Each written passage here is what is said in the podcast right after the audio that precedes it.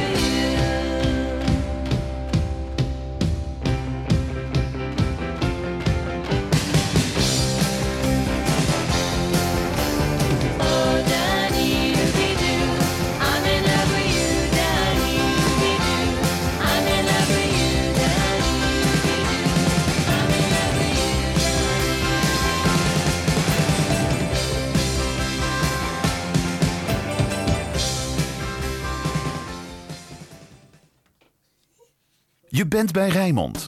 Radio Rijnmond. Dit uur op Radio Rijnmond. Chicks and the City. Gemaakt door meiden uit Rijnmond. Hier is Natasha Morales. Hallo, goedenavond. Leuk dat je luistert naar Chicks and the City. Radio gemaakt door meiden, maar radio dat leuk is voor iedereen om naar te luisteren. Van jong tot oud. En ehm, ja, deze week hebben we eigenlijk hele leuke meiden in de studio zitten. Dat zijn namelijk de chicks Kelly en Nienke. Hallo. Hallo. Hallo dames. Ehm, kunnen jullie jezelf eventjes heel kort voorstellen? Ja, ik eh, ben Kelly. Ik zit op het eh Zatkien en ik ben 6 jaar oud. Zes? 16 zei 16, ik Ja. wou zeggen. Ik verstond zes. Ik nou Nee, meid, nee, dat klinkt je heel volwassen voor je leeftijd. Ja. Oké. Ik ben Nienke en ik ben 17 jaar oud en ik zit ook op Zatkingen. Oké, en jullie, eh, ja, jullie zijn van de opleiding schoonheidsspecialisten niveau 4. Ja. En jullie eh, verzorgen vandaag dus eh, de uitzending. In het kader van burgerschap hebben eh, jullie vier weken lang workshops gevolgd bij mij. En onderzoek gedaan naar een sociaal-maatschappelijk onderwerp. En het onderwerp van jullie groepje is dus genderneutraliteit. Jullie hebben zelf gasten uitgenodigd en die zullen jullie ook zelf interviewen. Jullie verzorgen de regie, doen de livestreaming en ook de muziek hebben jullie verzorgd. Het is een hele klus om een uitzending te maken, maar hier zitten jullie dan. Ehm, jullie zitten er dus niet alleen. Jullie hebben met een groepje dit samen gedaan. Wie is het groepje? Wie zit er allemaal in het groepje, dames? Nou, ons groepje bestaat dus uit Kelly en Nienke, Charlene, Kelly, Sophie, Iris, Jamie en Lisa. Kijk, dus een hele, hele club. Het is ook best wel druk hier in de studio. Allemaal dames te zien. Het is echt een, eh, een gekke huis. Ja, je hoort het niet, maar het is echt zo. En als je ook eh, wilt meekijken en eh, denkt van... nou, het lijkt me wel leuk om eventjes een beetje te zien... wat er allemaal gebeurt achter de schermen... dan kan dat ook. Want zijn nu twee dames aan het live streamen, zoals dat heet. eh, via Facebook. Dus als je onze Facebook checkt, Chicks and the City... dan kan je ons ook live zien. Dus dat. Ehm, jullie hebben twee hele leuke gasten uitgenodigd, dames. Jullie hebben een eh, transvrouw, Fiona, uitgenodigd... en Gert-Jan Verboom van Humanitas. Dag. Hi, Hoe is het? Ja, het gaat goed. Lang ben- geleden, Gert-Jan, dat ik jou hier in de show heb gehad. Ja, toen, eh, toen was de Hangout nog zeg maar zelfstandig en nu een project van Humanitas, dus veel veranderd. Maar ja, het gaat nog steeds lekker door. Ja, kan je nog even in het kort vertellen eh, ja, wie je bent, wat je doet en wat je nu doet en wat de hangout precies is? Ja, eh, nou, mijn naam is dus Gert-Jan. Ik ben pas 40 geworden ehm, en echt wel een Rotterdammer. En ehm, ja, ik heb dus drie jaar geleden had ik een idee voor de Hangout. Het is een ontmoetingsplaats voor LHBTI-jongeren. Dus eh lesbisch, bi- eh, homo, biseksueel, transgender en intersex jongeren. En ehm, ja, daarnaast doe ik eigenlijk alles wat met seksuele en genderdiversiteit te maken heeft. En eh, ja, ik ben nu onder andere beleidsadviseur bij Humanitas. Ehm, en dan hebben we Transgender Core 010, we hebben Transsupport hulpverlening, LHBI support hulpverlening, roze salons voor de roze ouderen. Eh, en eh, ja, dus de hangout per 1 januari ook onder Humanitas. Wauw, wat, wat een hele waslijst aan dingen die jij doet. Ja, Wat goed. ja, en we proberen nu, dat is mijn laatste project, een monument in Rotterdam te krijgen voor seksuele en genderdiversiteit. Eh, dus als je dan toch op Facebook zit, hashtag MeWe010 en dan kan je alles vinden. Oh, wat goed. Ja. Oké. En eh, wie heb jij dan weer meegenomen, Gert-Jan? Nou, ik Fiona. heb- ja, ik heb Fiona meegenomen en Fiona is vrijwilliger eh, bij de Hangout 010. En eh, ja, Fiona kan zichzelf het beste introduceren, denk Ja, ik. klopt. Nou, Fiona, vertel. Ja, ik ben Fiona, 20 jaar oud. Ik heb momenteel eh, ja, tussenjaar. Eh, maar ik ben dus ook vrijwilliger in de Hangout. Dan ga ik filmavonden organiseren en ook een boekenproject. Is heel erg leuk. Wat leuk, inderdaad. Ja. ja. En jij, jij bent een transgender vrouw. Ah ja, Precies. En daar gaan wij het natuurlijk vanavond ook over hebben. Ehm, de dames hier in de studio gaan allemaal vragen aan jou stellen. Heel tof dat je hier eh, wilt zitten en daarover eh, openlijk wilt praten. Vind ik echt heel erg stoer van je. En ik wil even ook zeggen dat jullie er allemaal prachtig uitzien, dames. Even serieus. Dat is heel aardig. Dat echt sowieso. Dus als je wilt zien hoe mooi iedereen eruit ziet, even naar onze Facebook gaan, naar Chicks in the City. En dan kan je het ook allemaal live volgen. Wat je nog meer kunt doen, is eh, heel goed luisteren en meedoen met onze Chicks Quiz. Want dan kan je mooi, hele mooie prijzen winnen. Wat valt er te winnen vandaag, Kelly? Ja, de prijs die je kan winnen zijn, eh, is een dvd van de meiden van Chica Radio. En onze nieuwe goodie, de Chicks in the City lipbalm. Nou, helemaal leuk. Wat heb je trouwens een lekker Rotterdams accent. Nou, ik houd dankjewel. ervan. Vind ik echt helemaal leuk. dus dat kan er gewonnen worden vandaag. Gewoon lekker blijven luisteren hier naar Chicks in the City.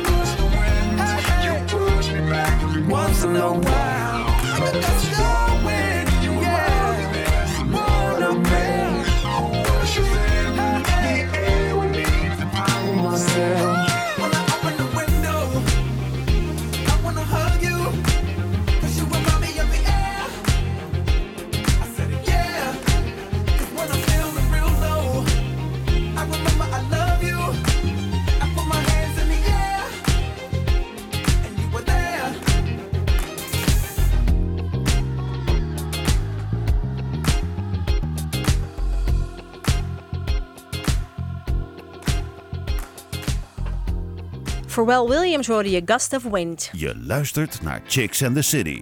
We hebben hier twee chicks in de studio zitten, Kelly en Nienke. En eh, dat zijn eh, dames van de opleiding Schoonheidsspecialisten niveau 4. En die verzorgen vandaag de uitzending samen met nog een hele rits andere dames. Wie allemaal?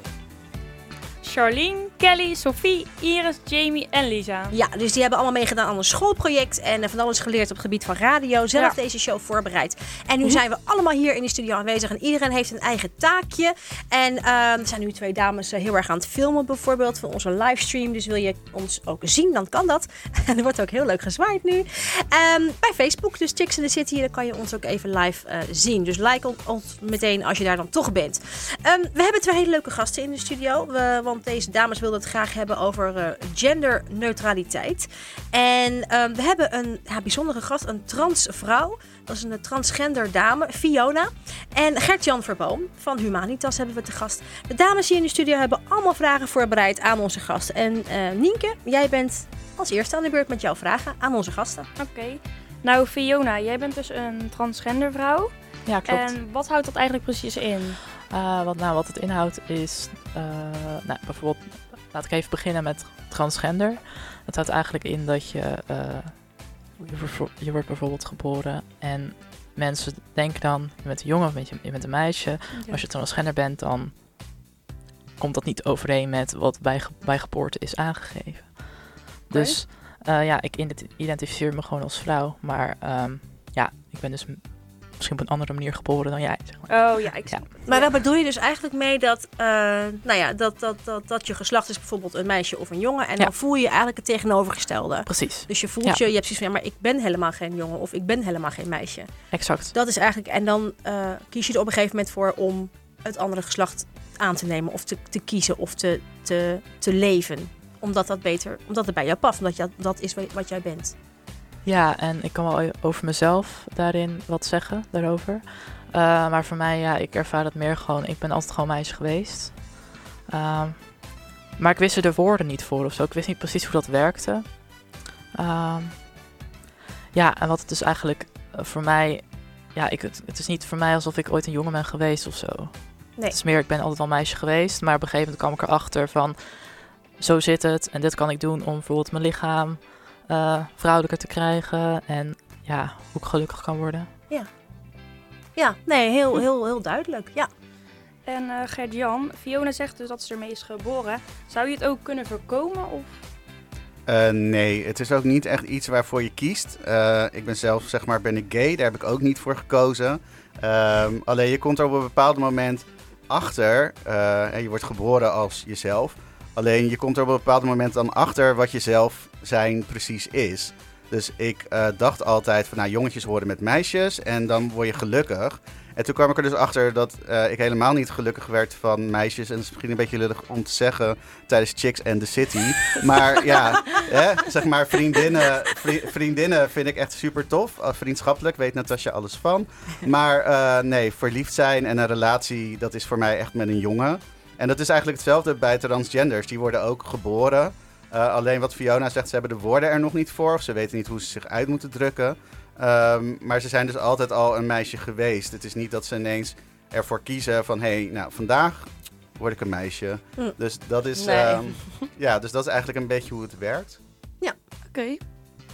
En Fiona, zou je misschien kunnen vertellen hoe het was toen je nog jonger was? Uh, slecht. Ja? Heel kort, slecht. Ja, uh, wat kan ik over zeggen? Ja, het ging gewoon niet goed en ik wist wel dat er iets was. Maar ik durfde ook niet alles aan mezelf toe te geven. Ik dacht dat bepaalde dingen niet mochten. Want je wordt toch op een bepaalde manier opgevoed ook door de samenleving. En ik had heel snel een beetje de hokjes van man en vrouw door. En uh, ja, de puberteit was echt een hel. Echt een Ja. dikke hel. Uh, ja, tot ik, tot ik 16 was. En ik kwam erachter, ja, ik ben gewoon eigenlijk gewoon een meisje. En sindsdien gaat het steeds beter. Nu gaat het super goed. Oké, dat Ja. is fijn. Dankjewel. Ja. Ja, wat, wat, als ik het zo hoor, dan klinkt het ook echt als, als emotioneel ontzettend zwaar als je door zoiets heen moet. Ja, klopt. Want ten eerste moet je aan jezelf toegeven wie je bent. En dat accepteren. En dan heb je ook nog de omgeving en de maatschappij. En verwachtingen ervan. En ook nog ja, hoe je eruit ziet. Dat soort dingen. Ja. Van alles bij elkaar. Ja, dus een Ja. stukje acceptatie naar jezelf. En ook nog eh, kijken hoe anderen jou dan weer accepteren.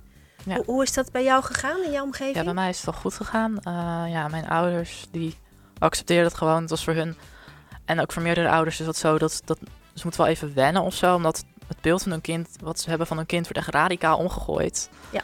Eh, nee, maar ze accepteerden het gewoon. De rest van mijn familie ook en ook vrienden, et cetera. Eh, maar dat geldt niet voor iedereen. Dat wil ik wel even benadrukken. Ja, precies. Sommigen hebben ja, weer hele andere situaties waar ze mee moeten Ja. dealen. En daarvoor is zoiets als de Hangout 010 misschien ook wel een hele fijne plek. Ja, nou, niet alleen de Hangout 010, maar ook eh Transupport wat we hebben bij Humanitas. Dat zijn eh, gespreksgroepen voor eh, transgender eh, mannen, vrouwen en jongeren. Eh, maar ook één op één begeleiding. Eh, en dat gaat eigenlijk echt heel goed. Eh, we scoren altijd boven, eh, boven de targets eh, die we moeten halen van eh, de mensen bij de gemeente. Maar ehm, ja, en eigenlijk kun je zeggen van nou, het is vervelend dat zo, zoveel mensen dus die hulp nodig hebben. Maar aan de andere kant is het ook weer heel positief dat zoveel mensen ons weten te vinden en dus ook weer gelukkig kunnen worden. Ja, Ja. ja. snap ik. Luce Electric, Mädchen.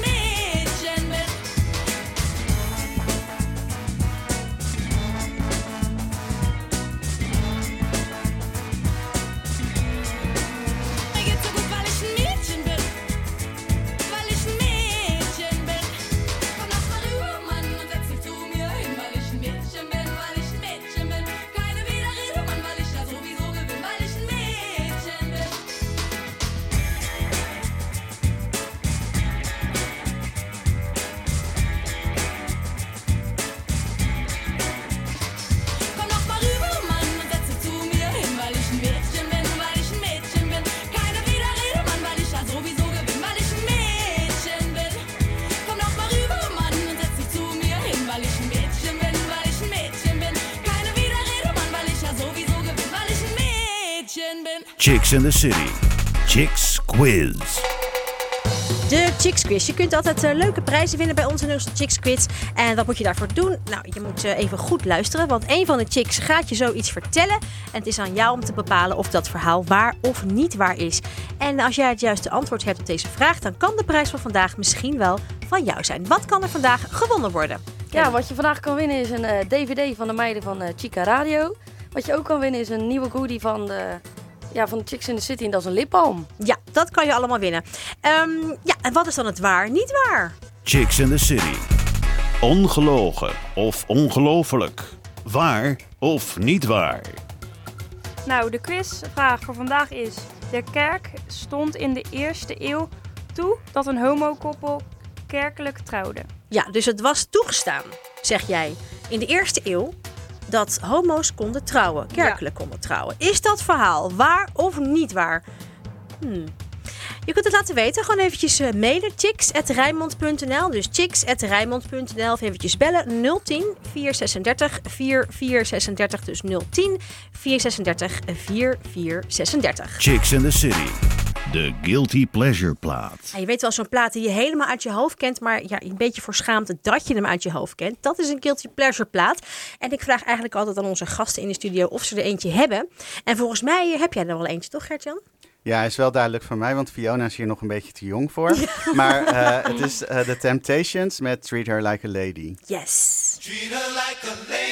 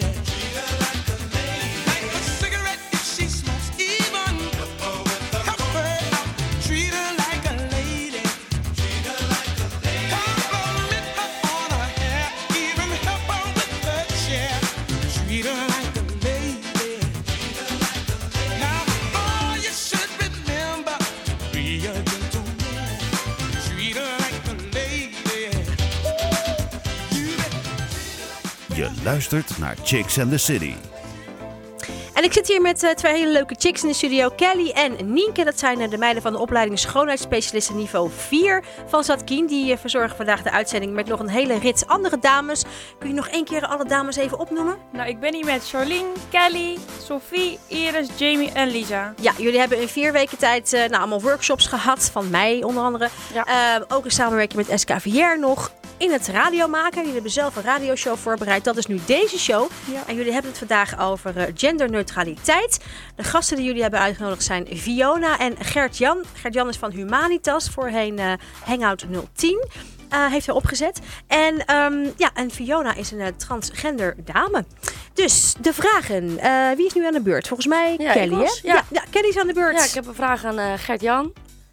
Eh, jij hebt natuurlijk de Hangout 010 opgezet en nu werk je voor Humanitas, maar wat doe je daar nou precies? Ja, dat is een hele goede vraag. Ehm, ik doe nu minder, zeg maar, één op één eh, met jongeren. Mhm. Eh, en ik adviseer nu op beleid en ik schrijf plannen.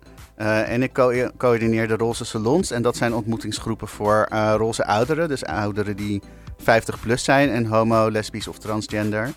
Ehm, dus ja, het is eigenlijk is het meer ja, beleid geworden. Dus ik meer schrijven en meer praten dan eh, met jongeren zelf. Oh ja, Ja. oké. En eh, waarom ben je zo gaan inzetten voor de LGBTQIA-gemeenschap? Ehm, nou, omdat ik zelf tot die gemeenschap behoor. Mhm. Eh, en ook omdat ik me realiseerde dat ik het echt super getroffen heb, zeg maar, met mijn ouders en mijn familie. En ik zei tegen mijn moeder van, ja, maak moet je wat vertellen, ik ben homo. En toen had mijn moeder, ja, de. Dus dat ging allemaal echt super goed. Eh, alleen ik had wel vrienden en ik zag ook wel mensen om me heen eh, waarbij dat niet zo goed ging. Eh, en toen dacht ik later van ja, voor die mensen, zeg maar, of die jongeren die dat nu ook moeilijk hebben, daar wil ik wat voor doen. Ja, ter Ja. eer aan, eh, zeg maar een beetje. Ja, precies. Oké, en kan je de term LGBTQIA uitleggen? Want wij raken een beetje de draad kwijt met die afkorting. Ja, ik raak soms zelf ook een beetje de draad kwijt. Maar LHBTI, eh, dat is zeg maar de officiële afkorting. En dat is lesbisch. Eh, dus meisjes die op meisjes vallen. Homo, jongens die op jongens vallen. Eh, biseksueel, dat zijn jongens en meisjes die op alle, ook jongens en meisjes vallen. Ehm, dus dan ben je bijvoorbeeld een jongen die en op jongens valt en op meisjes. En hebben we de T, dat is transgender. Daar heeft Fiona al over verteld. Ja. En de I is van intersexen. En intersexen, dat is als je geboren wordt eh, met eh, de kenmerken van zowel een jongen als een meisje. Oké. nou, Maar wat is. A? Was ook nog ergens een A? Ehm, ja, dat ligt aan welke A. Je hebt aseksueel, dan eh, hou je dus niet zeg maar, van seks, maar gaat meer om de connectie die je met iemand maakt. Maar je hebt ook aromantisch. Ehm, en dan ga je dus wel romantische relaties met iemand aan. Ehm, dus ja, je hebt heel veel verschillende eh, identiteiten voor gender en seksuele geaardheid. Oké. En jij geeft aan dat je dus eh, ook dingen organiseert voor de oudere eh, eh, gay community, zeg maar. Ja. Is dat nodig? Want ik had dat zoiets van, nou, als je wat ouder bent, dan weet je toch wel wie je bent en hoe en wat. Ja, er zijn ouderen die vrij vroeg zeg maar, uit de kast zijn gekomen. Maar er zijn ook roze ouderen die pas uit de kast komen als bijvoorbeeld hun partner is overleden. Of, ehm, en je merkt ook dat roze ouderen, eh, doordat ze acceptatie vonden bij hun partner, ook vaak zeg maar dan alles met hun partner deden. En daar eigenlijk heel weinig vrienden en ook familie omheen hebben. Eh, dus als dan je partner overlijdt, dan ben je ineens alleen.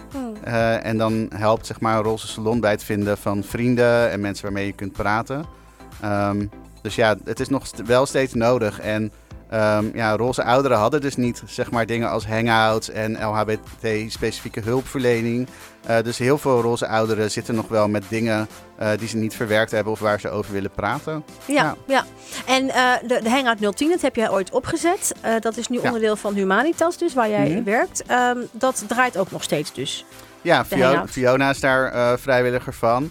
Eh, en we hadden even een eh, transitieperiode nodig, omdat eh, ja, je moet toch zeg maar dingen als contracten, hele saaie dingen moet je allemaal regelen. Ehm, maar de eerste vrijwilligersvergadering is geweest en de jongeren hebben er super veel zin in. En voor de jongeren verandert er eigenlijk niet zo heel erg veel. Alleen bij wie ze er declaratiebonnetje inleveren en de sleutel ophalen. Ja, ja. En, en, en wat, wat doet de Hangout 010 dan precies? Eh, de Hangout 010 geeft een veilige plek voor eh, jongeren die eh, willen praten of die twijfelen over hun seksuele geaardheid of genderidentiteit. En we geven eigenlijk jongeren de ruimte om zelf aan te geven wat ze nodig hebben. in de vorm van informatie en evenementen. En de jongeren organiseren dat ook zelf. Dus het is eigenlijk een plek waar jongeren bij elkaar kunnen komen en ja, gewoon zichzelf kunnen zijn. Oké, duidelijk. Heel goed dat dat er ook is. En fijn dat het ook nog steeds is. Ja, en ook op steeds meer plekken. Er is nu ook een hangout in Den Haag al anderhalf jaar. Eh, er komt dit jaar een hangout in Amsterdam. Er dat, is die heette dan eh, Hangout 070 en Hangout 020. En er is Oh, ook ja. een hangout 0180. Wat is, Eh, was het ook alweer? Ridderkerk. Ridderkerk. En die hebben hun eerste grote evenement in eh, de Loods eh, in Ridderkerk op, eh, als mijn hoofd, 24 maart. Ah, oké. Wat goed. Helemaal goed. Human, Rag and Bone.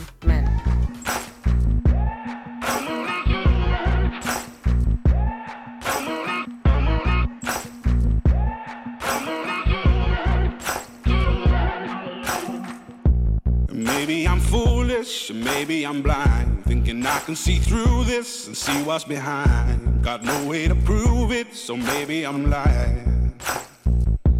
But I'm only human after all. I'm only human after all. Don't put your blame on me. Don't put your blame on me. Take a look in the mirror. What do you see? See it clearer or are you deceived in what you believe? Cause I'm only human after all. And you're only human after all. Don't put the blame on me. Don't put your blame on me.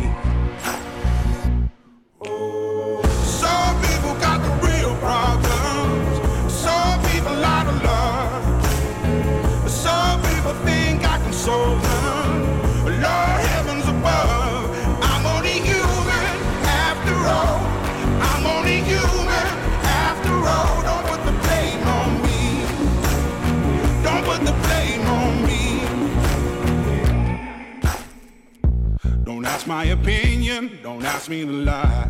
And beg for forgiveness for making you cry. For making you cry. Cause I'm only human after all. I'm only human after all. Don't put your blame on me. Don't put the blame on me.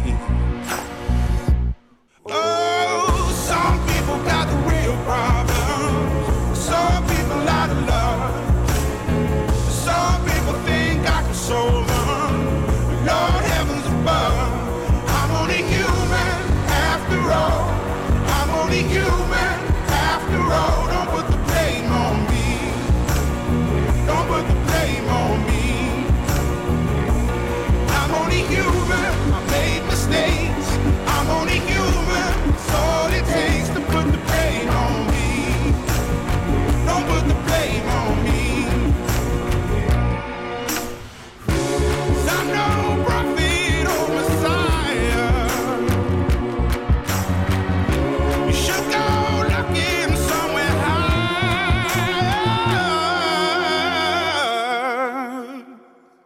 I'm only human after all. I'm only human after all. Don't put the blame on me. Don't put the blame on me. I'm only human. I do what I can. I'm just a man. I do what I can. Don't put the blame on me. Don't put your blame on me. Je luistert naar Chicks and the City. We hebben twee chicks hier in de studio zitten, Kelly en Nienke. En dat zijn de dames van de opleiding schoonheidsspecialisten eh van Zatkin niveau 4. Die hebben met eh, een hele club andere dames hebben ze vier weken lang workshops gevolgd bij mij en eh, ook bij SKVR. En zij moesten een sociaal-maatschappelijk onderwerp ehm, ja, bedenken. die zij zelf interessant vinden. En dit groepje heeft gekozen voor genderneutraliteit. En ze hebben ook gasten uitgenodigd die zij dus interviewen dit uur. Die zij zelf interessant vinden. Ze hebben Fiona uitgenodigd. Fiona is een transgender dame. En Gert-Jan Verboom. Hij eh, werkt bij Humanitas. En eh, de volgende vraag is voor Nienke, denk ik hè? Ja, klopt. Ja. Ik heb een vraag voor Fiona. Ehm, jij had waarschijnlijk veel steun nodig bij het, eh, ja, toen je erachter kwam en toen je het wou echt gaan Mhm. eh, doen. En had je, heb je dat ook kunnen vinden bij... eh, Eh, ja, ten eerste bij Transport, bij Humanitas. Daar ging ik naartoe voor individuele begeleiding. En daar heb ik heel erg veel aan gehad. Omdat ik, Oké. Eh, ja, ik weet niet. Ik had echt nul zelfvertrouwen, maar ik wilde uit de kast komen. Ja. Eh, ja, bij familie ja ook. Maar dat kwam eigenlijk pas wat later. Omdat ja, mijn ouders moesten eerst gewoon nog wennen aan het idee of zo. En ik vond, ja, dat kostte bij hun ook tijd. Maar ook van hun heb ik steun gekregen en ook uit mijn omgeving. Maar ehm, ja, ja, Ja. wat was de vraag? Nou, of, of jij, of jij de, de steun die jij nodig had ook, ook gekregen hebt. Eh, ja, ik denk grotendeels wel, maar ik weet niet Wat, wat mis jij nog? wat ik mis. Nou, ik vind toch wel dat het lastig is om er met anderen over te praten. Bijvoorbeeld op school met docenten of met, met, met klasgenoten die je niet zo goed kent. Omdat het gewoon toch nog door niet iedereen wordt geaccepteerd. Vond ik dat heel erg moeilijk. En dat ik ook niet zoveel zelfvertrouwen had. Maar eh, ja, ook door docenten ben ik wel goed geholpen. Maar toch was het voor mij toch een stap om te gaan vertellen. Terwijl eigenlijk zou je gewoon moeten weten van ja, dat zit gewoon goed. Je kan over alles praten. Dus eh, ja. Ja, dus eigenlijk is het feit dat het nog zo in de taboesfeer ligt, dat is eigenlijk het, het lastige. Ja, want je weet toch nooit lastige. 100% wat iemand ervan vindt. En dat is als je in een kwetsbare situatie zit wel belangrijk. Dat je Ja. daar zekerheid over hebt. En jij zei dat je, dat je hulp, eh, steun hebt gevonden bij Humanitas. Je noemde Ja. een term, wat, wat eh, trans, Transsupport. transsupport. En Ja. wat, wat doen zij daar, Gertjan, transsupport? Eh Transsupport, dat zijn eigenlijk eh, gespreksgroepen. ehm, ingedeeld in eh trans mannen, trans vrouwen en eh trans jongeren, transgender jongeren. Eh, en eh, het zijn één op één gesprekken met een eh, maatschappelijk werker. En het zijn groepsgesprekken met een maatschappelijk werker en dan soms een ervaringsdeskundige die wat verder is in het proces. Ehm, en er zijn ook een nieuwe groep gestart, de gendergroep. En dat gaat voor jong, gaat voor, is voor jongeren en ook volwassenen die eigenlijk nog niet zo goed weten of dat ze transgender zijn of dat ze gewoon iets anders zijn qua genderexpressie. Dus hoe je je kleedt of hoe je. ehm, en er zijn ook mensen die eh, kiezen om niet eh, trans man of trans vrouw of man of vrouw te zijn, maar ehm, die zijn dan, noemen zich non-binair. Mm. En dat betekent dat je eigenlijk niet wil kiezen of je niet in een hokje wil plaatsen als het gaat om je genderidentiteit. Ehm, dus ja, er zijn heel veel mogelijkheden om over te komen praten en inderdaad steun te vinden, eh, waar Fiona het net over had. Ja, Ehm, en, en zijn er dan in Rotterdam ook cijfers bekend? Dat je zegt van nou, er zijn ongeveer zoveel eh, transgender eh, dames of heren of hè, hoe, hoe zit dat? Ja, ik ben elke show heel slecht in cijfertjes. Ja. Eh, dus ik heb geen idee. Ja, maar is dat iets wat, wat, wat toch wel vaker voorkomt als dat wij denken? Ehm, ja, ik denk dat omdat er steeds meer eh, aandacht is. we hebben ook vanuit de Hangout zat ook een van de vrijwilligers toen in het programma van Rianne geslacht. En je hebt Hij is en Zij en heel veel tv-programma's, documentaires. Ehm, ja, bijvoorbeeld dat Loisa Lamers Holland's Next Topmodel won. Dat zijn toch wel dingen waardoor het meer zichtbaar wordt. Ja. Eh, en dat jongeren toch steeds sneller denken van... hé, hey, maar dat is dus wie ik ben. Ehm, dus ja, steeds meer jongeren weten zichzelf ook te vinden. En, eh, dus ik denk dat het niet meer voorkomt... maar dat jongeren gewoon steeds vaker weten van... hé, hey, maar dit is wie ik ben. Ja. Ja. Ehm, hoe zit het met de tolerantie tegenover het ge- LGBTQIA-gemeenschap in Nederland? Ja. Eh, ja, het, ik weet niet. Het lijkt wel alsof het een beetje een soort van golfbeweging is of zo. Ehm, maar ik merk dat bijvoorbeeld naroep op straat, dat is wel weer steeds meer. Horen we ook van de jongeren in de hangout. Eh, we hadden eh, afgelopen jaar dan twee meisjes die dan mishandeld werden op Schouwburgplein. Waar we nog een actie voor hebben gedaan. Ehm, dus het wordt wel steeds minder, maar we hebben het aangekaart bij de gemeente. En er is nu een programma voor straatintimidatie, waar dus ook aandacht is voor onze doelgroep. Eh, dus we hopen ehm, wel door zeg maar, samenwerking dat het steeds beter wordt voor jongeren. Ehm, maar als je kijkt naar eh, ja, de, een campagne van eh, een pakkenmerk, wat laatst zeg maar, twee zoenende mannen liet zien. Ja. En dat we nu zien dat eh, echt ja, honderden bushokjes waar die posters in zaten, dat er tape over de hoofden van die zoenende mannen werd geplakt of verf eh, op de bushokjes en zo. Ja, dat is wel een teken dat we er nog niet helemaal zijn. Zeg Nee, maar. dat dat niet Ja. echt eh, heel erg tolerant is, zeg maar. Is dat ook iets dat jij zo ervaart, Fiona? Wat, wat vind jij van de tolerantie? Ik moet zeggen, in mijn omgeving ben ik wel, eh, heb ik wel geluk. Dus ik kan misschien niet een heel erg goed antwoord geven. Maar ja, ik merk gewoon wel ook in de media en gewoon ook in ja, mensen om me heen, die ik misschien wat minder goed ken, ja, het, het is niet perfect. Er is nog wel echt werk aan de winkel. Ja. Maar we zijn goed op weg, denk ik. Dat Ja. wel. Ja, maar, en sowieso ja. ook dat jullie hier zitten om hierover te praten is ook al een goede stap ja, natuurlijk. hè? precies. Maar we zijn er nog Ja. niet. Nee, Dat, nee, eh, precies. nee, Er is nog eh, veel, eh, veel werk aan de winkel, zoals je zegt. Ja. Madonna, Papa Don't Preach.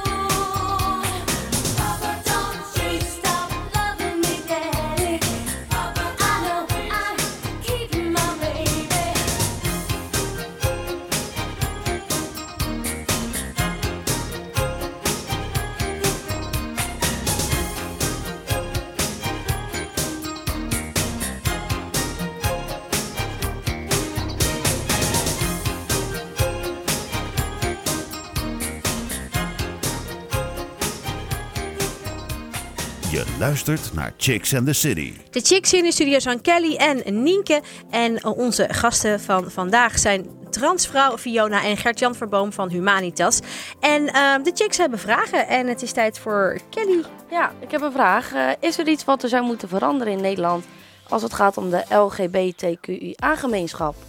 Ja, mensen moeten gewoon een beetje relaxed doen of zo. Ja. Dat is eh, wel... Ja. ja. dat ik denk van, hey, ik vind het ook niet erg dat jij hetero bent. Laat me gewoon lekker homo zijn of Ja, zo. precies. Ik bedoel, ja, niemand heeft er echt last van dat ik homo ben, denk ik dan maar. Ja. Ehm, Waar maken mensen zich nou eens helemaal snel druk om, denk je dan? Dat snap ik wel, ja. Ja, dus dat Ja. je denkt van, joh, doe even gewoon allemaal een beetje relaxter. Ja. Ja.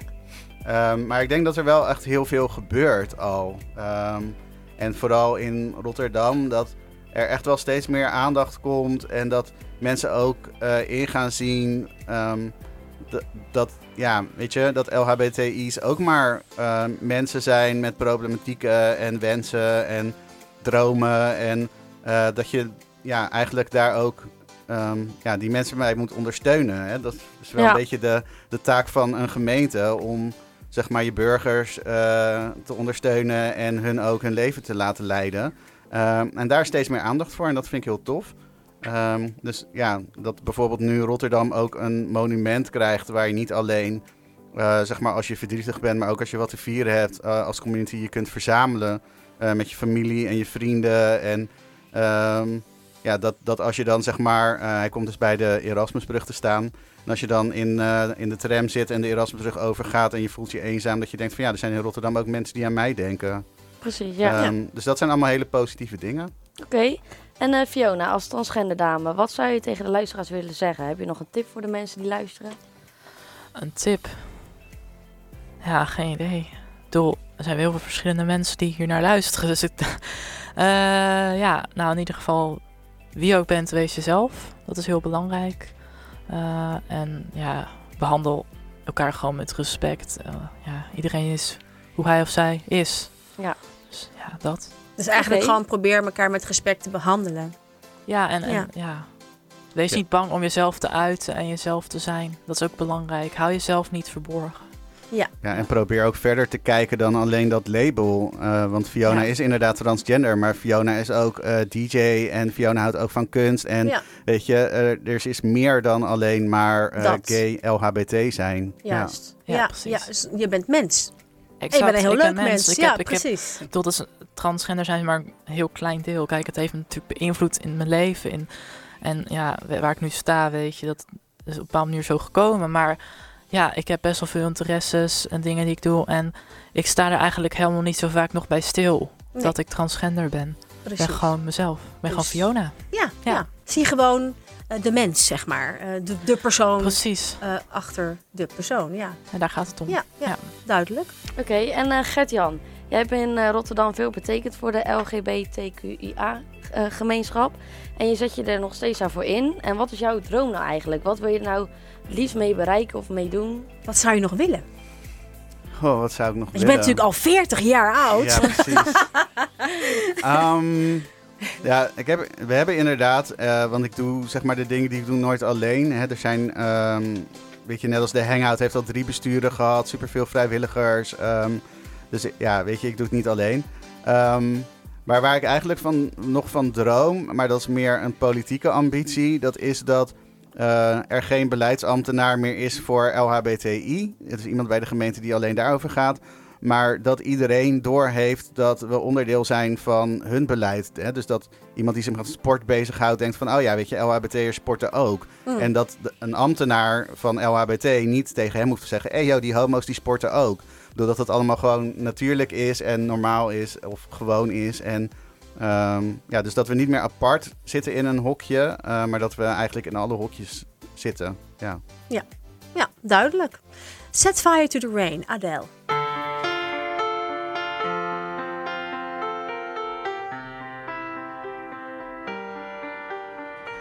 I let it fall,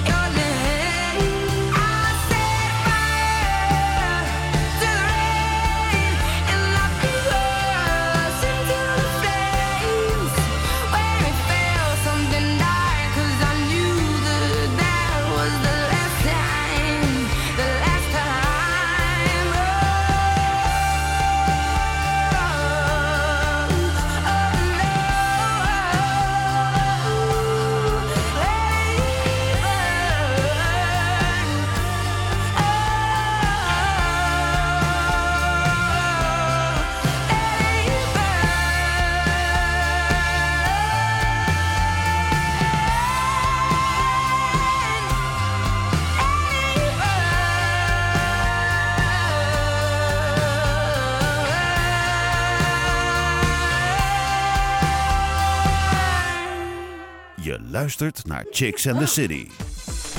Ja, en we hebben twee leuke chicks hier in de studio zitten. Kelly en Nienke. En ehm, onze gasten van vandaag, dat zijn eh, Fiona en Gert-Jan. En eh, Fiona is transvrouw en Gert-Jan werkt bij Humanitas.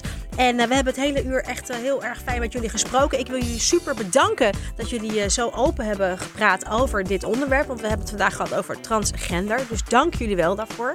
Hartstikke tof. En Fiona, misschien ga jij meedoen aan Chicks in the City, hoor ik. Ja, klopt. Want, Nou. ja, ja, dat lijkt me erg leuk. Dat lijkt me heel erg leuk. We hebben een nieuwe chick erbij. Joehoe! Helemaal goed. Joehoe!